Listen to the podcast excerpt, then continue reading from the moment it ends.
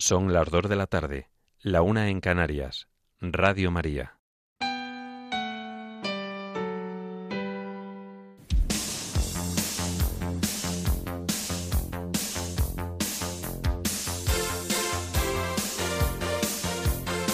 Servicios informativos de Radio María.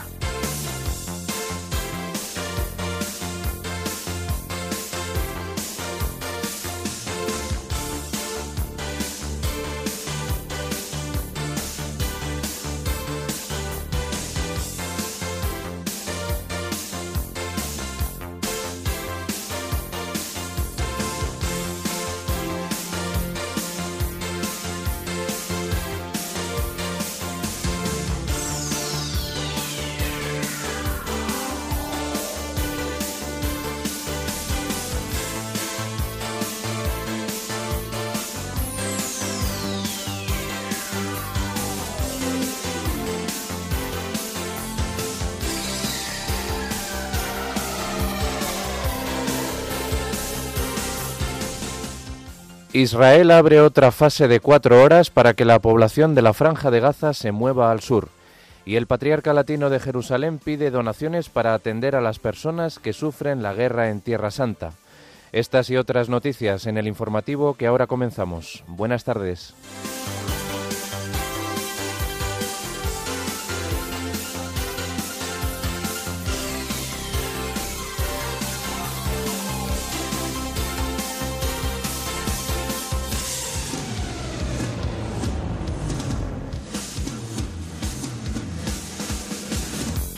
El Papa Francisco invita a los niños a trabajar por la paz en medio de la guerra que ha estallado en todo el mundo.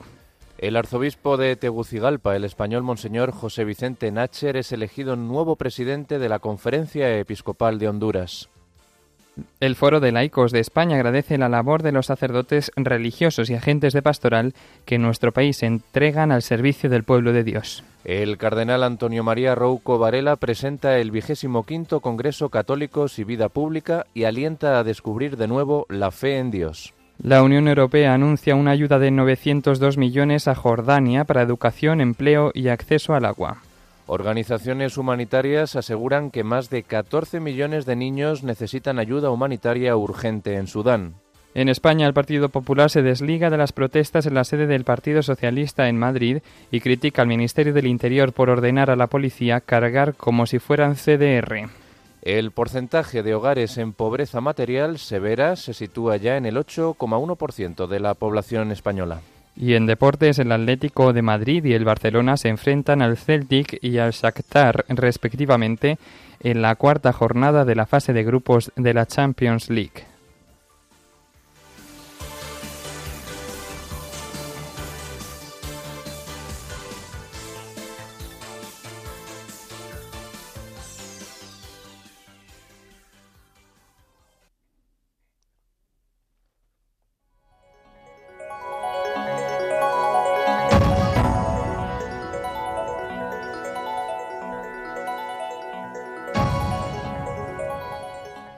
Las fuerzas de defensa de Israel han informado de que hasta este momento permitirán la libre circulación en una carretera que conecta el norte y el sur de la franja de Gaza para que la población civil pueda trasladarse dentro de un conflicto que ya suma 1.400.000 desplazados y un mes desde que comenzó.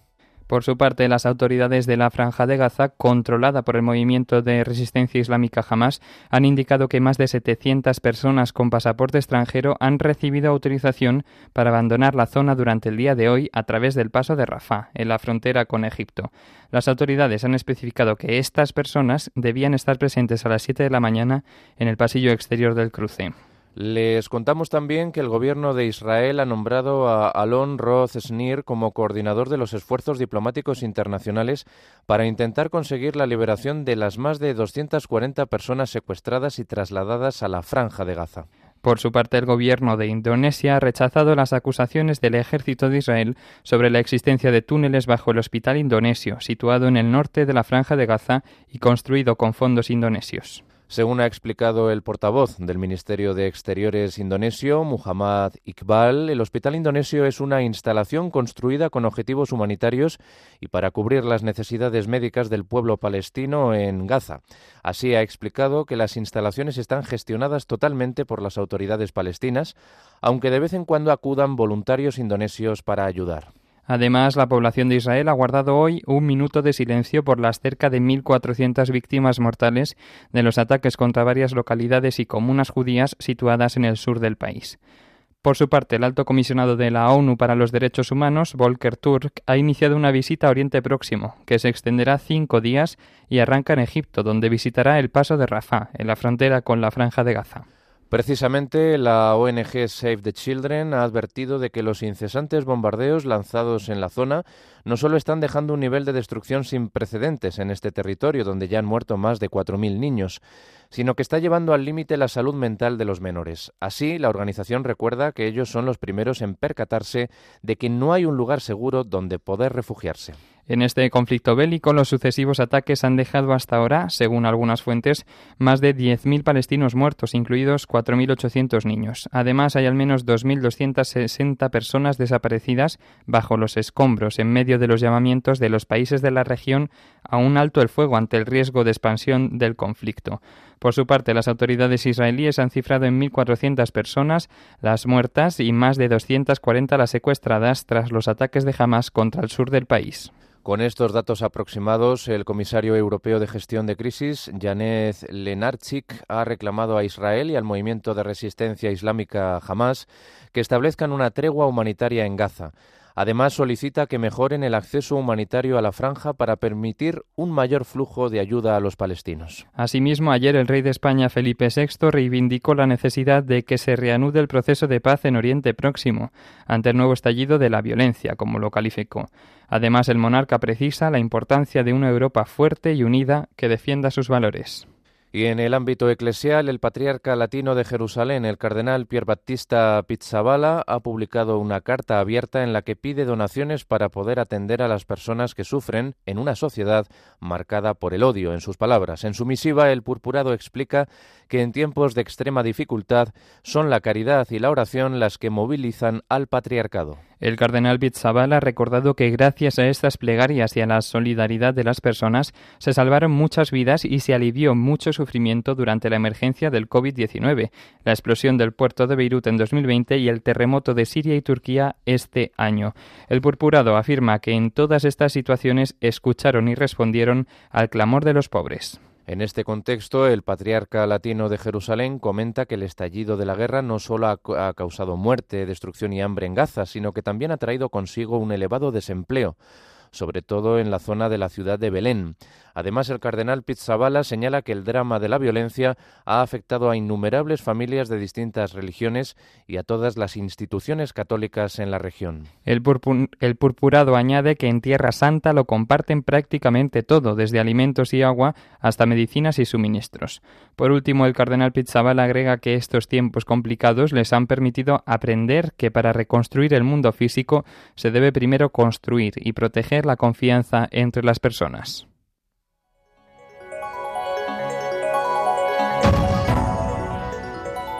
Noticias de la Iglesia en el mundo.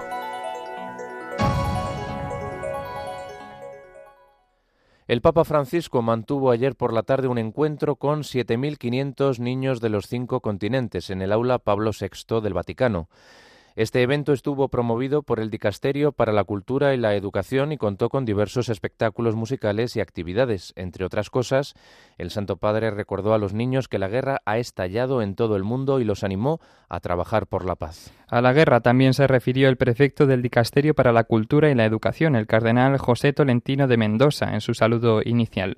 El purpurado les dijo a los niños que estaban allí para aprender de ellos, asegurando que en medio de los momentos difíciles que atraviesa el mundo, la alegría, los sueños y la presencia de estos pequeños son antídotos, antídotos, antídotos poderosos contra estos males. De este modo, la urgencia de la paz y la crueldad de la guerra, que tiene su expresión más dramática precisamente en la matanza de niños, fueron el hilo conductor del breve discurso del pontífice y también de la mayoría de las respuestas posteriores a las preguntas de una decena de los pequeños participantes. En cada respuesta el pontífice implicó también a los niños presentes haciéndoles repetir algunas frases. También hizo participar a todos en la oración del Padre Nuestro, seguido de un minuto de silencio por las víctimas de los conflictos. Más noticias. Les contamos ahora que el arzobispo de Tegucigalpa, el español Monseñor José Vicente Nacher, ha sido elegido nuevo presidente de la Conferencia Episcopal de Honduras. Sustituye en este cargo al obispo maltés, Monseñor Roberto Camilleri, quien era obispo de Comayagua y que falleció el mes pasado a causa de un infarto. Monseñor Nacher, de 58 años, presidirá la Conferencia Episcopal de Honduras hasta el año 2025. El prelado nació en Valencia, en España. Fue ordenado sacerdote en 1991. Es licenciado en Sociología por la Universidad de Alicante y en Filosofía y Teología por la Facultad de Teología de Cataluña. Entre otros cargos en Honduras, ha ejercido como párroco en la iglesia de San Vicente de Paul. Por otro lado, les informamos ahora de que un nuevo informe del Consejo Episcopal Latinoamericano y Caribeño ha examinado 50 años de evolución de la Iglesia en Iberoamérica y el Caribe. Se trata de una información sobre la labor de la Iglesia en el continente ofrecida por este organismo, en colaboración con la Red de Observatorios de Deudas Sociales de Universidades Católicas de América Latina y el Caribe. La primera parte del estudio hace un análisis comparativo de la situación actual en diferentes regiones donde está la Iglesia, Centroamérica y México, Caribe y Antillas, región bolivariana o andina y cono sur. La segunda parte recoge la transformación de la labor de la Iglesia en aquellas regiones desde el año 1970 hasta el 2020. Y por último, las uniones de superioras y superiores generales han organizado un taller en Roma que se desarrollará hasta el viernes con el objetivo de crear una cultura de protección en el seno de las congregaciones religiosas. En el evento participan 132 representantes de, las de 90 congregaciones religiosas, miembros de la Unión de los Superiores Generales y la Unión Internacional de Superioras Generales. Los actos tienen lugar en la comunidad Fraterna Domus, en las afueras de la capital italiana el taller se centra especialmente en el cuidado a menores de edad y adultos en situación de vulnerabilidad. Asimismo, la organización ha informado de que el evento gira en torno a varios puntos clave, como crear una cultura de protección y prevención, ofrecer información detallada sobre este asunto, dar voz a las víctimas y explorar formas de responder a estos problemas.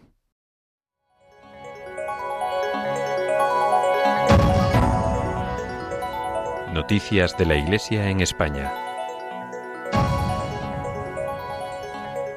La Comisión Permanente del Foro de Laicos de España ha publicado un comunicado en el marco del debate suscitado tras la presentación del informe del Defensor del Pueblo sobre abusos sexuales en el ámbito de la Iglesia. En este texto, esta comisión reitera su posición en unión con el Papa Francisco de tolerancia cero ante la peste, en palabras del pontífice, de abusos realizados por algunos miembros de la Iglesia. Igualmente, el Foro de Laicos de España manifiesta su condena a los abusos realizados por personas ajenas a la Iglesia. A su vez, reafirma su cercanía a todas las víctimas de abusos, señalando que son las que tienen que estar realmente en el centro. Desde este organismo agregan que como miembros del pueblo de Dios se unen a la petición de perdón que han hecho nuestros obispos. Esta comisión también recuerda las palabras del Santo Padre sobre la existencia de otro tipo de abusos como son los de conciencia y poder, el del trabajo de menores o injusto de las mujeres e incluso en muchos países la práctica de la ablación a las mujeres. En este sentido, asevera que existe una cultura del abuso que es necesario revisar y cambiar, subrayando que un solo caso de abuso ya sería escandaloso. Con todo, el Foro de Laicos reitera su agradecimiento y cercanía a los miles de sacerdotes, de religiosos y agentes de pastoral que en toda España y durante décadas vienen realizando una excelente tarea de acompañamiento espiritual, de permanente evangelización y de generosa entrega al servicio del pueblo de Dios, de la sociedad y en especial de los más, de los más pobres. Por eso, desde este organismo expresan que les duele y lamentan que esta valiosa labor pueda verse empañada por el mal uso de datos extrapolados del informe publicado recientemente. Finalmente, la Comisión Permanente del Foro de Laicos de España manifiesta su apoyo a las medidas que tanto desde la Conferencia Episcopal Española como en otros ámbitos eclesiales se vienen tomando para trabajar en la reparación integral de las víctimas y profundizar en los caminos para su protección, su acompañamiento y la prevención de los abusos. Cambiamos de asunto. El arzobispo emérito de Madrid, el cardenal Antonio María Rouco Varela, presentó ayer el vigésimo quinto Congreso Católicos y Vida Pública, organizado por la Asociación Católica de Propagandistas y la Fundación Universitaria San Pablo CEU. Este año se celebrará desde el viernes 17 de noviembre hasta el domingo 19 de este mismo mes con el título Vivir, compartir, anunciar, evangelizar. En su alocución, el cardenal Rouco alentó a descubrir de nuevo la fe en Dios. En este sentido, recordó los diferentes temas que se han abordado desde 1998 a lo largo de los 25 años de historia del Congreso, desde la sensibilidad y la evolución de los problemas relacionados con la concepción del hombre, con la antropología y las preocupaciones de fondo de la Iglesia en España. Como anunciaron en este acto, en esta edición participarán ponentes nacionales e internacionales. Además, escucharán la trayectoria y proyección de dos congresos católicos surgidos fuera de nuestras fronteras, en Puerto Rico y en Chile. Asimismo, han destacado la celebración de un congreso juvenil en el que jóvenes compartirán sus testimonios en una mesa redonda sobre el desafío de evangelizar a la generación Z. El congreso concluirá con la participación del fundador de Maris Mills, Magnus McFarlane Barrow, quien ha recibido el premio Princesa de Asturias a la Concordia 2023. Impartirá la conferencia de clausura sobre la caridad y el arte de vivir con generosidad. Posteriormente se, leerá el manifiesto con las conclusiones principales de este encuentro. En otro orden de cosas, les contamos que la diócesis de Getafe ha comunicado que con motivo del año jubilar que está celebrando el convento del Sagrado Corazón y Nuestra Señora de los Ángeles en el Cerro de los Ángeles, las madres carmelitas han decidido exponer para su contemplación y veneración la reliquia del monumento del Sagrado Corazón de Jesús, que se conserva intacta a pesar del fusilamiento que sufrió. El monumento al Sagrado Corazón de Jesús, situado en el Cerro de los Ángeles, fue inaugurado en 1919 por Su Majestad el Rey Alfonso XIII. Fue fusilado en los inicios de la Guerra Civil el 28 de julio de 1936 y destruido el viernes 7 de agosto de ese año. Sin embargo, aunque rodeado de seis impactos de bala, la piedra del corazón de Jesús se conservó intacta. La noticia de la destrucción del monumento fue recibida con profundo dolor por la Madre Maravillas, fundadora del convento del Carmelo del Cerro de los Ángeles, y sus hijas. Sin embargo, en lugar de rendirse ante la adversidad, la Madre exhortó a sus hijas a mostrar un mayor amor y fidelidad.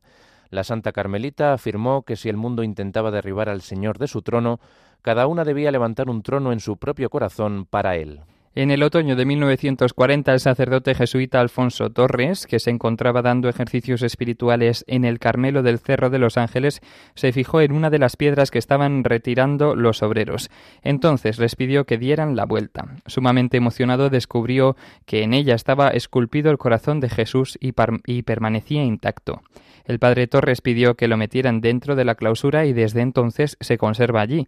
Ahora las carmenitas del cerro lo exponen públicamente en la iglesia del convento e invitan a todos los fieles a acercarse hasta allí, pasar por la puerta santa y lucrar la indulgencia plenaria.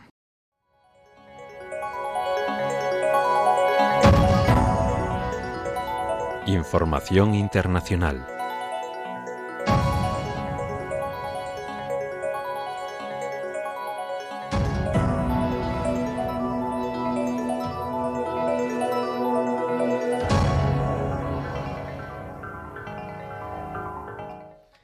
La Comisión Europea ha anunciado un paquete de ayuda europea a Jordania de 902 millones, incluyendo 500 millones en préstamos a través del Banco Europeo de Inversiones.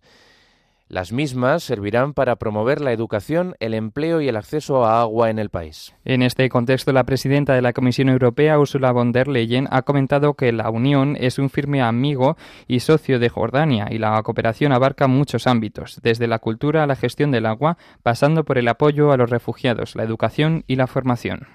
El paquete incluye 402 millones en subvenciones y 500 millones en préstamos y servirá para mejorar la educación y la formación profesional de jóvenes, además de ayudas a refugiados y comunidades de acogida para facilitar su acceso a la educación, protección social y servicios sanitarios y de agua. Otra iniciativa dotada de 110 millones busca promover oportunidades de empleo a los jóvenes, ayudándoles a adquirir las cualificaciones necesarias que exige el mercado laboral y ayudar a las pequeñas y medianas empresas a desarrollarse y crear puestos de trabajo. Nos trasladamos ahora al continente africano. En Sudán, el Fondo de Naciones Unidas para la Infancia, llamado UNICEF, asegura que más de 14 millones de niños en este país necesitan ayuda humanitaria urgente por los estragos causados por los combates entre el ejército sudanés y las fuerzas de apoyo rápido. En un comunicado, el Fondo de Naciones Unidas declara que los niños siguen siendo los más afectados por la violencia. Así, unos 14 millones de niños sudaneses necesitan urgentemente ayuda humanitaria. La organización también ha manifestado que esta crisis de desplazamiento infantil es la mayor de su tipo en todo el mundo, ya que hay 3 millones de niños desplazados dentro de Sudán. Asimismo, el fondo ha registrado más de 3.100 violaciones graves contra los niños, entre ellas asesinato, mutilación o violencia sexual. En este contexto, la agencia de la ONU también ha advertido respecto a la amenaza inminente de enfermedades mortales, como pueden ser el cólera, el dengue, el sarampión o la malaria, cuyos brotes ya se están extendiendo y que pueden ir a peor por la falta de agua potable. Cambiamos de asunto. El gobierno de Túnez ha anunciado la detención de cinco presos condenados por terrorismo que lograron fugarse la semana pasada de una cárcel del país. Además, cuatro sospechosos han sido arrestados con vida en el monte Bucornine, situado a unos 15 kilómetros de la capital, al norte del país africano. Asimismo, el Ministerio del Interior tunecino ha resaltado que otro de los sospechosos fue detenido el domingo con ayuda de varios ciudadanos. En este contexto, ha dado las gracias a las fuerzas de seguridad por no escatimar esfuerzos en la lucha contra el terrorismo y, según dicen, para proteger a los ciudadanos y preservar la, la santidad del país. Las autoridades de Túnez confirmaron el 31 de octubre la fuga de cinco peligrosos individuos de una cárcel de esta nación todos ellos sentenciados a penas de prisión por casos de terrorismo, motivo por el que anunciaron el cese del director del centro penitenciario y de otros altos cargos. Los fugados habían sido sentenciados a pena de muerte por su papel en varios atentados, incluida la decapitación de un agente y otros ataques con bombas y decapitaciones cerca de la frontera con Argelia. Más noticias de ámbito internacional. El secretario del Departamento de Estado de Estados Unidos, Anthony Blinken, ha mantenido una conversación con el primer ministro de Grecia, Kyriakos Mitsotakis. Los dos han comentado el apoyo de las autoridades estadounidenses a la modernización del ejército griego en base a los requisitos de interoperatividad de la OTAN. En este contexto, ambos han destacado su compromiso con la profundización de las relaciones bilaterales entre los dos países y la importancia de un mar Mediterráneo oriental, como lo han llamado, estable y próspero. Asimismo, el secretario estadounidense ha agradecido al primer ministro griego la continua ayuda prestada a Ucrania en la guerra contra Rusia. Y nos quedamos en Europa, en Portugal. La policía ha lanzado una operación por presuntos delitos de corrupción vinculados al sector del litio y el hidrógeno verde. Esta operación ha implicado registros en varios ministerios y en la residencia oficial del primer ministro, Antonio Costa, cuyo jefe de gabinete, Vítor Escaria, ya ha sido detenido. El equipo del primer ministro ha confirmado registros en la oficina de Escaria. Así, Antonio Costa se ha desplazado hasta el Palacio Presidencial para informar personalmente al jefe de Estado, Marcelo Rebelo de Sousa, de estas operaciones. Las investigaciones parten del Departamento Central de Investigación y Acción Penal de Lisboa y han supuesto igualmente registros en otros ministerios. Además de Escaria, también han sido detenidos el empresario Diogo Lacerda Machado y el alcalde de la localidad de Sines, Nuno Mascarenhas. Asimismo, las sospechas giran en torno a una explotación de litio en Montalegre, en la zona norte de Portugal, en concreto por si pudiera haber habido algún tipo de trato de favor a empresas por parte del gobierno. Y terminamos la crónica internacional. La bebé británica de ocho meses, Indy Gregory, que padece una enfermedad mitocondrial considerada incurable, podría ser trasladada al Hospital Pediátrico Bambino Gesù de Roma, que ha aceptado tratar su enfermedad y ayudar a sus padres. El Consejo de Ministros de Italia ha concedido la nacionalidad italiana a la niña apenas una hora antes del plazo ordenado por la justicia británica para que se le retirara la respiración artificial que la mantiene con vida. Por su parte, sus padres aseguran que Indy se expresa como cualquier bebé a pesar de su discapacidad y solo desean darle una oportunidad para salir adelante.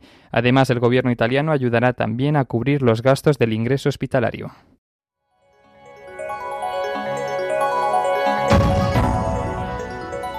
Información nacional. El Partido Popular ha recalcado que no ha convocado protestas contra la amnistía ante la sede nacional del Partido Socialista Obrero Español en la madrileña calle de Ferraz y ha recriminado al Ministerio del Interior que obligó a la Policía Nacional a tratar a las personas que estaban en la calle como si fueran CDR, o sea, los comités de defensa de la República. Fuentes del Partido Popular señalan que las personas que se han manifestado durante los últimos días en los alrededores de la sede socialista no eran miembros de la organización independentista catalana Comités de Defensa de la República. El Partido Popular considera que las cargas policiales de ayer se realizaron de manera injusta, aplicando la vigente ley Mordaza, aprobada por el gobierno de Mariano Rajoy y que el PSOE ha prometido reformar. Durante la tarde de ayer, unas 3.800 personas, según la delegación del Gobierno en Madrid, acudieron a las puertas de la sede del PSOE en la calle Ferraz, en el número 70, a clamar por tercer día consecutivo contra los pactos con los independentistas catalanes, en especial contra la ley de, amnistía. En la, protesta, en la protesta que se saldó con tres detenidos por desobediencia y atentado contra la autoridad, agentes antidisturbios tuvieron que intervenir lanzando gases lacrimógenos, pelotas de goma y botes de humo. Según los populares, es posible que personas que se concentraron ayer ante la sede del Partido Socialista lo hicieran también ante la sede del PP en marzo de 2004, después de los atentados del 11M. Por otro lado, los sindicatos de la Policía Nacional, JUPOL y la Unión Federal de Policía han pedido el cese o dimisión inmediata del delegado del Gobierno en Madrid por la orden de cargar en la protesta contra los pactos del PSOE con los independentistas catalanes y en los que como les acabamos de anunciar, se llegaron a lanzar gases lacrimógenos contra quienes protestaban. Al mismo tiempo, Jupol, solicita al ministro del Interior que depure las responsabilidades existentes tanto en la cúpula del Gobierno como en la del Interior, así como la defensa de los agentes de la Policía Nacional que intervinieron bajo órdenes políticas. Desde la organización sindical manifiestan que presuntamente la actuación policial se produce por órdenes directas por parte de la cúpula del gobierno y tras diversos intentos de los manifestantes de romper el cordón policial y el lanzamiento por parte de estos de objetos contundentes contra los agentes. Y en este contexto, los comités de empresa de Renfe y Adif han acordado convocar huelgas los días 24 y 30 de noviembre y 1 y 4 de diciembre en sendas reuniones celebradas hoy según han informado fuentes sindicales. Estas reuniones extraordinarias han tenido lugar en las dos empresas públicas después de conocerse el acuerdo alcanzado entre el, Partido Socialista y Esquerra Republicana la pasada semana para traspasar Rodalíes, los trenes de cercanías de Cataluña, a la Generalidad. Desde que trascendiera el acuerdo, todos los sindicatos han criticado el mismo por la falta de información respecto a las condiciones laborales de las plantillas, tanto del operador como del administrador de la infraestructura. Desde el Ministerio de Transporte defienden que se trata solo de un acuerdo político que no aborda por el momento aspectos técnicos sobre cómo se llevaría a cabo este traspaso de competencias entre el Estado y la Generalitat. Al mismo tiempo, desde el Gobierno de Cataluña han asegurado que se garantizarán las condiciones laborales de todos los trabajadores y que se hará un convenio de colaboración entre la Generalidad y Renfe para facilitar la movilidad laboral. Más asuntos. El Tribunal Constitucional ha decidido avalar el impuesto a las grandes fortunas tras rechazar por siete votos contra cuatro el recurso que interpuso el Gobierno de la Comunidad de Madrid, presidido por Isabel Díaz Ayuso, a comienzos de este año. El gravamen fue aprobado por el Ejecutivo Central hace prácticamente un año y estará en vigor durante los ejercicios de 2023 y 2024, aunque el Gobierno no descarta incorporarlo de forma permanente al sistema fiscal. Está destinado a los contribuyentes con una fortuna de más de 3 millones de euros netos y tiene como objetivo compensar las rebajas fiscales acometidas por algunas comunidades autónomas, principalmente en el impuesto de patrimonio. La ponencia, redactada por la magistrada del ala progresista María Luisa Balaguer, sostiene que la creación de dicho impuesto no supone una invasión por parte del Estado de las competencias autonómicas en materia fiscal. De hecho, subraya que las facultades autonómicas no pueden interpretarse hasta el punto de neutralizar las estatales. La Comunidad de Madrid defendía en su impugnación que el tributo podría vulnerar, vulnerar, entre otros, los principios de seguridad jurídica, capacidad económica y no confiscatoriedad, así como la autonomía política y financiera de las comunidades autónomas. Sin embargo, el Constitucional ha desestimado estos argumentos al considerar que no hubo fraude en la tramitación parlamentaria ni ninguna de las vulneraciones alegadas. Y les contamos ahora que la vivienda se ha convertido en el gran pozo sin fondo para el 16,8% de familias en España, o lo que es lo mismo. Más de 3 millones de personas en nuestro país se quedan por debajo del umbral de la pobreza severa tras pagar la casa, los suministros básicos o la alimentación, unos gastos que han aumentado un 30% en el último año debido al contexto inflacionario. Así lo refleja el informe Ingresos y Gastos, una ecuación que condiciona nuestra calidad de vida, presentado hoy por Caritas, que analiza el impacto del encarecimiento del coste de vida en los hogares más vulnerables, muchos de ellos sin haberse recuperado de los efectos de la crisis económica y social por la pandemia. Esta situación está provocando que se desborde la capacidad económica de muchas familias que ya se encontraban en situación de vulnerabilidad. De hecho, el porcentaje de hogares en pobreza material severa se sitúa ya en el 8,1% de la población, 3,8 millones de personas. Según afirma la secretaria general de Caritas Española, Natalia Peiro, el conflicto en Ucrania, el aumento en los costes de los suministros energéticos o la crisis de inflación persisten en poner a prueba la capacidad de los hogares para hacer frente a gastos esenciales como son la alimentación y la vivienda. Esta disparidad es aún más acusada entre los hogares más humildes, ya que pese al incremento del 30% de los gastos, los ingresos en esta familia, en estas familias han sido prácticamente inexistentes, en torno al 0,5%, mientras que las familias con menos ingresos invierten más de 6 de cada 10 euros a gastos de vivienda, suministros y alimentación. Las que tienen mayor nivel de ingresos gastan 4 de cada 10 euros. La diferencia entre el crecimiento de los ingresos y el aumento de los gastos, unido al elevado porcentaje de trabajadores pobres y la baja cobertura de los ingresos mínimos, que solo los perciben el 44% de la población en pobreza severa, está desbordando la capacidad de muchas familias que ya se encontraban en situación de vulnerabilidad.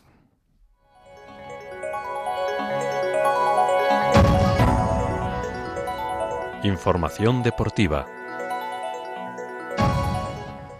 Les hablamos hoy de fútbol, en concreto de la Champions League, ya que dos equipos españoles disputan hoy sus respectivos partidos de la cuarta jornada de la fase de grupos de la máxima competición continental. Es el turno hoy del Atlético de Madrid y del Barcelona, que buscarán sendas victorias para reforzar su posición en sus respectivos grupos de cara a la clasificación. El primero en jugar será el Barcelona a partir de las 7 menos cuarto y lo hará a domicilio contra el Shakhtar Donetsk ucraniano. El Barça es líder de su grupo con 9 puntos y le saca 3 de ventaja al Oporto, que se mide al Amberes. A las 9 de la noche es el turno del Atlético de Madrid que juega en casa en el Civitas Metropolitano contra el Celtic de Glasgow. El equipo del Cholo Simeone necesita una victoria para uparse al primer puesto del grupo y que el Feyenoord no gale a la Lazio.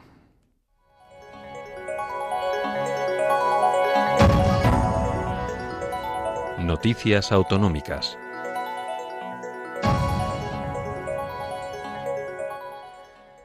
Y comenzamos la información autonómica en las Islas Baleares. El gobierno balear cierra el presupuesto tras la crisis con Vox e incluye nuevas rebajas fiscales. Nos va a dar más detalles nuestro corresponsal en las islas, Pedro García. Muy buenas tardes. Muy buenas tardes en el nombre del Señor.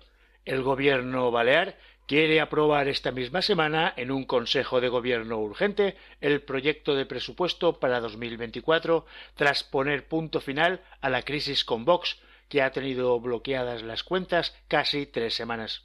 El vicepresidente del Gobierno autónomo, Antoni Costa, ya tiene prácticamente cerrado el proyecto, con una cifra que rondará los 7.300 millones de euros globales y que suben un 10% a pesar de que la ley incluirá una bajada de impuestos y un aumento de las desgrabaciones. Las cuentas incluyen una bajada del IRPF en todos los tramos, con mayor incidencia para aquellos ciudadanos que cobren menos de 30.000 euros al año. La idea es aplicar una rebaja de medio punto para quienes ganen menos de esa cantidad y de 0,25 puntos para quien gane más. Habrá un aumento del mínimo personal y también del umbral para percibir nuevas deducciones. En otro orden de cosas, Baleares participa en la cuadragésima cuarta edición de la World Travel Market de Londres, en la que los organizadores prevén facilitar un número récord de acuerdos comerciales, dado que ha crecido el número de expositores hasta unas 4.000 empresas, un 14% más, sellando con su presencia una de las citas más importantes del turismo mundial junto a la ITB de Berlín y Fitur en Madrid. Baleares participa con el objetivo de posicionar el archipiélago como un destino para el turismo deportivo y cultural, así como incentivar la demanda en la temporada baja.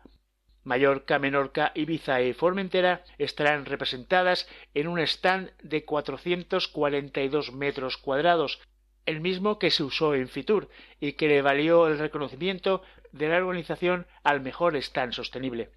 Durante las jornadas de feria, la delegación balear, desplazada a Londres, aprovechará también para mantener diferentes reuniones de trabajo con la Asociación de Agentes de Viajes Británicos, así como con los principales turoperadores y compañías aéreas del mercado británico.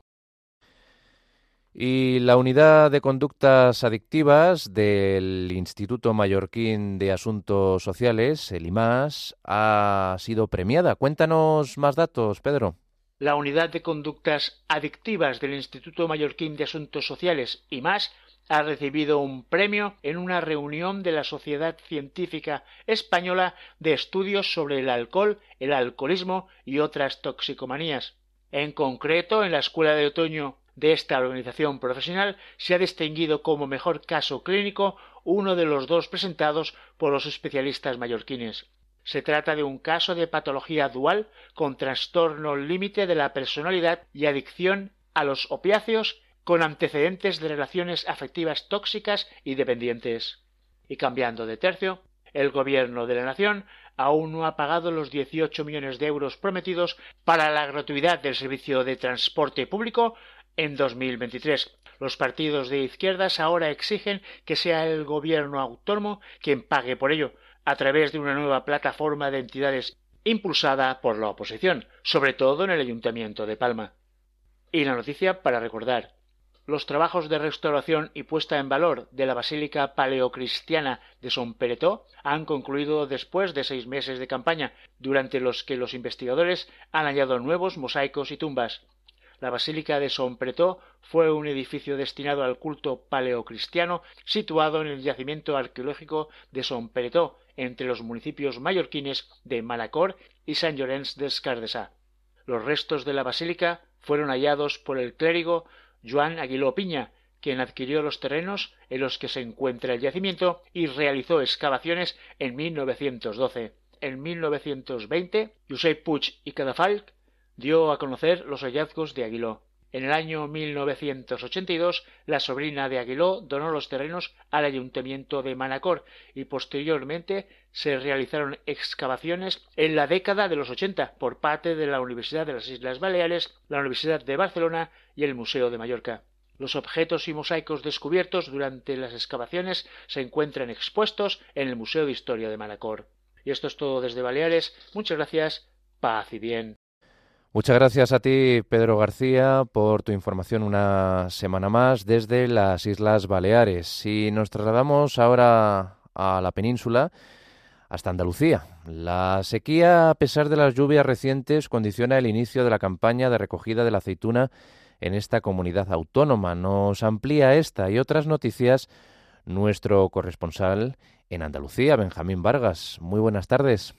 Buenas tardes. Las distintas borrascas de la pasada semana han dejado lluvias y vientos que han azotado Andalucía, trayendo precipitaciones que en algunas zonas de la región han sido beneficiosas. Ha sido el caso de las lagunas del entorno de Doñana, que tras estas lluvias van recuperando su belleza otoñal. Pero estas lluvias no son suficientes para paliar los efectos de una sequía que persiste en la región. Tanto es así que la Conferencia Hidrográfica de Guadalquivir ha decretado en la ciudad de Córdoba el estado de emergencia por sequía, una situación que viene dada por el nivel del embalse del Guadalmellato, lugar de abastecimiento de la ciudad califal, que lleva desde el mes de julio por debajo de los 45 hectómetros cúbicos. Una sequía que condiciona la campaña de recogida de la aceituna, que va iniciándose con la escasez en la cosecha prevista como tónica dominante. Es por ello que la Guardia Civil va a montar un operativo especial con el objeto de evitar los robos de maquinaria agrícola y de aceituna. Ahorrar costes de producción ante la baja cosecha ha propiciado que diversas cooperativas de la provincia de Jaén agrupen la molturación en una sola almazara. Esta situación no ha impedido que se celebre este fin de semana la fiesta del primer aceite, que alcanza su décima edición en la ciudad de Linares. Es una feria de reivindicación de la calidad del aceite de oliva virgen extra resultante de la primera cosecha recogida de la campaña. Y del campo nos marchamos al mar para conocer la primera subasta de pescado en el metaverso.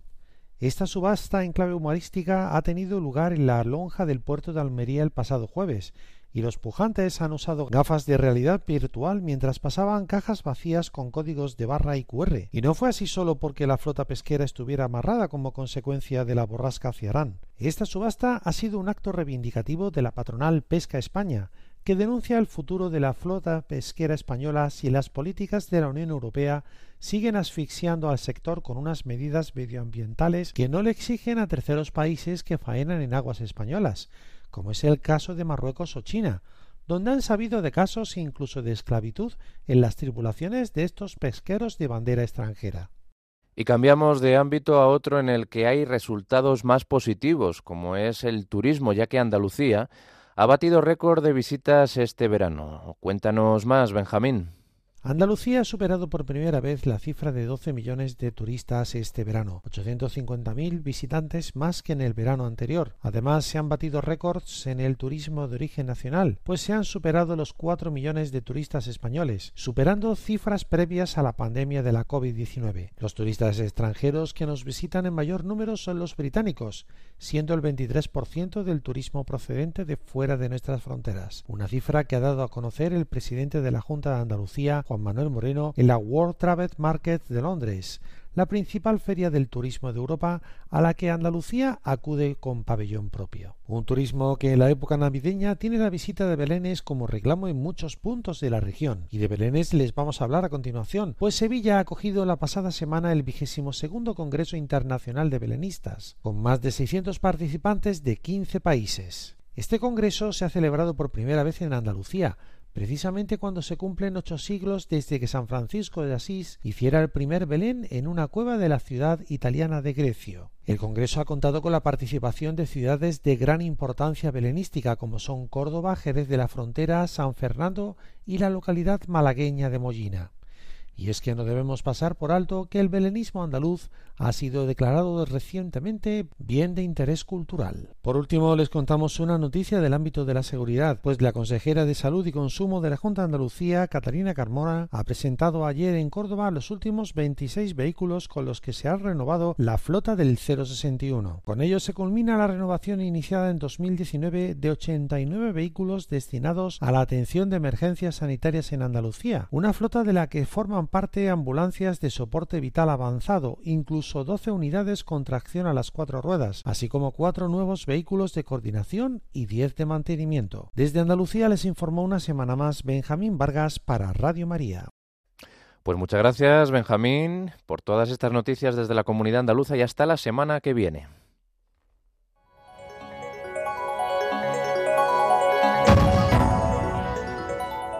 Y vamos a finalizar ya este informativo con la previsión del tiempo realizada por Miriam Herraiz. Esta tarde lloverá en puntos del norte, oeste y sistema central de la península, que serán de nieve en zonas montañosas. En el resto de España los cielos estarán parcialmente cubiertos, las temperaturas bajan. Y mañana miércoles esperamos una jornada con la presencia de nubes en gran parte del territorio nacional. Por Galicia entrarán las precipitaciones que se irán extendiendo a otras zonas, llegando a última hora de la tarde al centro peninsular. Las temperaturas subirán ligeramente.